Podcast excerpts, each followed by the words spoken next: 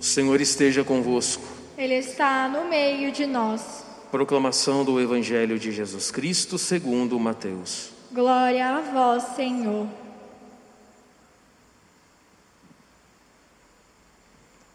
Naquele tempo, dirigindo-se Jesus aos chefes dos sacerdotes e aos anciãos do povo, disse-lhes: Escutai esta outra parábola. Certo proprietário plantou uma vinha, pôs uma cerca em volta, fez nela um lagar para esmagar as uvas e construiu uma torre de guarda. Depois arrendou-a a vinhateiros e viajou para o estrangeiro. Quando chegou o tempo da colheita, o proprietário mandou seus empregados aos vinhateiros para receber seus frutos. Os vinhateiros, porém, agarraram os empregados, espancaram a um, mataram a outro e ao terceiro apedrejaram. O proprietário mandou de novo outros empregados, em maior número do que os primeiros, mas eles os trataram da mesma forma. Finalmente, o proprietário enviou-lhes o seu filho, pensando: Ao meu filho eles vão respeitar. Os vinhateiros, porém, ao verem o filho, disseram entre si: Este é o herdeiro. Vinde, vamos matá-lo e tomar posse da sua herança. Então agarraram o filho, jogaram-no para fora da vinha e o mataram. Pois bem, quando o dono da vinha voltar, o que fará com esses vinhateiros?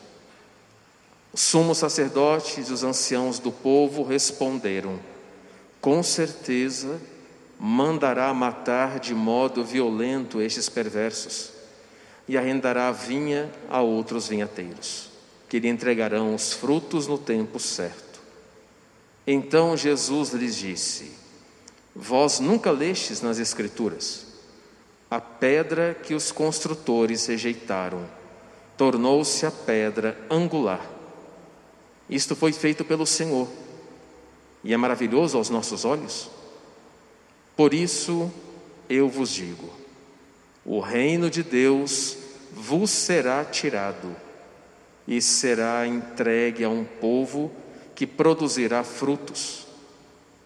Os sumos sacerdotes e fariseus ouviram as parábolas de Jesus e compreenderam que estava falando deles. Procuraram prendê-lo, mas ficaram com medo das multidões, pois elas consideravam Jesus um profeta. Palavra da salvação. Glória a vós, Senhor. Você é uma pessoa de sentir muitos ciúmes do outro, inveja, você fica, ah, porque fulano anda com ciclano porque não anda comigo. Ah, porque fulano gosta mais de ciclano do que a mim. Ah, mas, é, enfim, você tem esse problema de ciúmes? Você fica se corroendo por dentro, você fica todo machucado por dentro porque o outro não falou com você da forma que você queria que falasse, e aí você acha que o outro trata o outro melhor do que a você. Você passa por isso na sua vida? Você tem essas crises de ciúmes, de inveja do irmão, porque o irmão tem aquilo, o irmão tem aquilo outro? Ou o irmão tem uma amizade com outra pessoa que você queria ter a mesma amizade e acaba não tendo e fica frustrado? Você é assim? Ou você consegue se controlar, você não deixa os ciúmes te corroer por dentro, como é que é? Você consegue se trabalhar em relação a isso? Ou você fica de ciúminho, você fica de invejazinha do outro, todo chagado por dentro, ah, porque não falou comigo. Ah, porque com outro ele fala e comigo não fala. Você é disso? Ou você é porreta? Ou você fala, não, calma aí. Quem me ama é Deus. Não preciso do amor de ninguém. Eu já sou amado por uma pessoa. E essa pessoa chama-se Cristo. Ou você fica dependendo do afeto dos outros. Se é assim, depende do afeto dos outros para ser feliz, ou da aprovação dos outros, ou você é livre para amar somente a Deus. Vocês perceberam o que que os ciúmes e a inveja fizeram com a cabeça dos irmãos de José do Egito, gente? Vocês viram a maldade que eles fizeram com o próprio irmão de sangue, ao ponto de tramar, de pegar o irmão, por quê? Porque Jacó ou Israel amava mais o mais novo. E o que que eles tinham a ver com isso? O amor é gratuito. Você não pode é, pressionar o outro para lhe amar. Você não pode obrigar o outro a lhe amar. Israel amava mais a José, então ele tinha o coração voltado para o filho mais novo. E o que que os irmãos dele tinham a ver com isso? Olha o que que os ciúmes faz na mente humana, deforma, destrói a mente humana ao ponto de um, quer dizer, dos nove ali, dez, onze, tramarem o sumiço do irmão, pegaram o irmão, jogaram num poço, e depois foram falar para o pai que ele tinha sido devorado por um animal. Que maldade é essa? Quando ciúmes entra no coração humano, ao ponto de fazer isso com o próprio irmão, gente. Está vendo o que, que o pecado faz com a gente? Principalmente na hora dos ciúmes e da inveja. Faz com que você acabe com a vida do outro, seja falando, seja armando contra o outro. Que coisa feia isso. Mas o que, que acontece? Até de um mal Deus tira um bem maior. Ele foi vendido para a terra do Egito. José só que Deus tinha colocado em José um dom de interpretar sonhos. José foi preso, ficou lá preso na terra dos faraós. Quando ficou sabendo que o faraó estava tendo sonhos que ele não conseguia decifrar, nenhum mago da corte do faraó conseguia decifrar seus sonhos. Até que chegou ao ouvido do faraó que tinha um homem preso que conseguia decifrar sonhos. Então o faraó falou: Traga-me. E o faraó contou o sonho. Sonhei com sete vacas magras e sete vacas gordas. E José fala: Faraó, começa a plantar, começa a juntar comida, porque o Egito vai passar por sete anos de fome. Mas antes da fome, o Egito terá sete anos de abundância. E aí o que, que ele fez? O Faraó obedeceu a José. José foi elevado então a um cargo mais alto da corte do Faraó. Quando chegou os sete anos de vacas magras, o que que o Faraó fez? Colocou José para administrar a comida.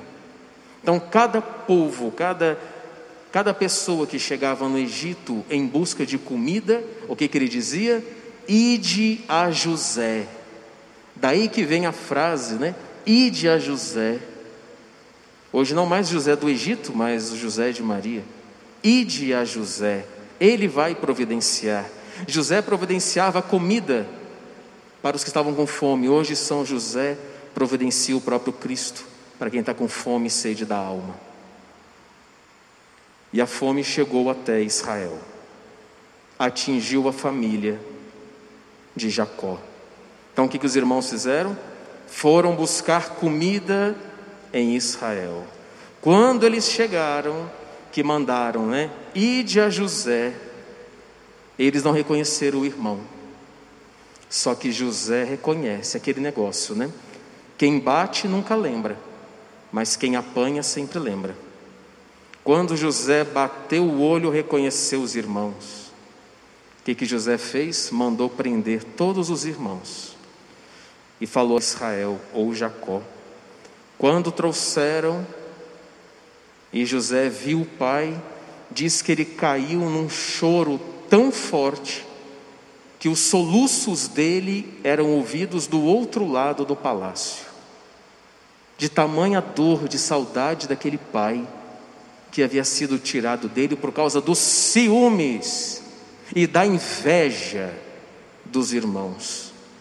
Mas olha o que, que Deus faz: os ciúmes e a inveja, Deus faz de José o grande provedor da terra dos faraós. As pessoas que armam contra você, preocupa não. Pode ficar tranquilo. Todas as que armam contra você serão surpreendidas e você só vai subir. Lembra que para uma planta, uma rosa ser bem perfumada, ser linda, a gente joga esterco do lado. Muitas vezes jogam esterco do nosso lado. Mal sabem eles que é para a gente crescer. Não se assustem quando armarem para vocês, ou quando falarem de vocês, ou quando denegrirem a imagem de vocês. Deus vai pegar essa situação para te exaltar, viu? Podem ficar tranquilos. Não paguem o mal com o mal. Vingança, nem pensar. Vingança não é do cristão. Quando alguém fizer alguma coisa contra você, apenas reze e fala: Senhor, converta aquela pessoa. Ela não entendeu nada o que é o cristianismo, o que é o evangelho, o que é ser igreja, o que é servir na igreja. Não entendeu nada, Senhor. Então faz uma coisa, Senhor, converta e comece a rezar por ela. Todo o mal que essa pessoa faz vai bater e voltar. É sempre assim. Aqueles que colhem caridade, vão, plantam caridade, vão colher caridade. Aqueles que plantam amor, vão colher amor. Mas aqueles também que plantam o mal, vão colher o mal. Não sejamos nunca como esses irmãos aqui de José. Vão parar de ciúmes, inveja. Não deve existir isso no meio de nós, nunca. Nunca. Você já é amado por uma pessoa, isso basta. E essa pessoa que te ama é Jesus de Nazaré.